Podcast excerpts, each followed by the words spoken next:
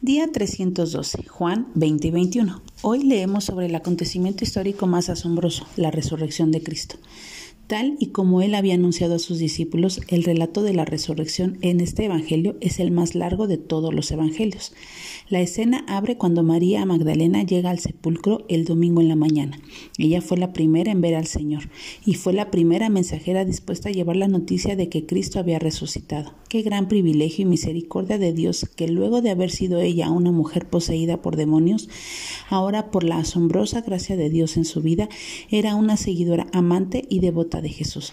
Cuando Pedro y Juan llegan al encuentro, las envolturas y el sudario donde acostumbraban envolver a los cuerpos estaban perfectamente colocadas y dobladas, lo que implica que no hubo forcejeo ninguno para quitarse estas.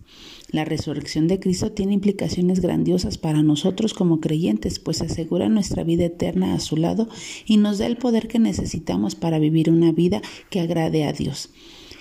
Tomás necesitaba ver para creer. No nos pasa igual a nosotros, sin embargo, el Señor no lo trata con paciencia y con ternura. Dios fue paciente con Tomás y le concedió ven para creer. Inmediatamente Tomás pasó de la duda a la adoración. La escritura nos enseña que la fe es andar sin ver, pero en nuestra incredulidad continuamente queremos ver señales antes de andar.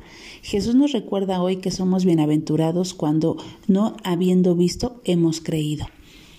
¿Recuerdas cómo Pedro había negado a Jesús y se sentía tan triste por haber defraudado a su Señor? Observa la gran misericordia de Dios al restaurarlo.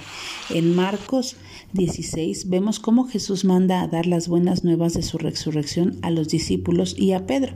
Qué maravillosa la misericordia de Dios que conoce nuestras debilidades antes que nosotros mismos las reconozcamos y está listo para restaurarnos. Así como Pedro lo negó tres veces, tres veces le preguntó a Pedro, ¿me amas? Dándole la oportunidad de reafirmar su amor por Jesús. Algo interesante es que Jesús parece asociar el amor de Pedro que sentía hacia él con su servicio a otros, asignándole el cuidado de las ovejas. Todo ministerio efectivo hacia otros fluye de nuestro amor a Dios. La historia registra que Pedro vivió una vida de entrega a su Señor y que murió crucificado. ¿Crees que le has fallado a Dios? Ven y él en, ven a él en arrepentimiento, él te ama y está listo para perdonarte. Al final del libro vemos a Pedro siguiendo al Señor y preguntando acerca de lo que le acontecería a Juan, el discípulo amado. Ya Cristo le había dado una idea de lo que le sucedería a él y ahora Pedro pregunta, ¿y qué de este? Y me encanta la respuesta de Jesús, ¿a ti qué? Sígueme tú. Muchas veces estamos comparándonos con los demás y queremos tener el ministerio que otros tienen o los dones o las oportunidades o las vidas de otros. Esto no debe ser así. Jesús nos invita a seguirlo y a poner los ojos en Él. Cualquier cosa que Él determine para nuestra vida está bien porque sus planes siempre son buenos. ¿Dónde están tus ojos? Asegúrate de ponerlos solo en Cristo.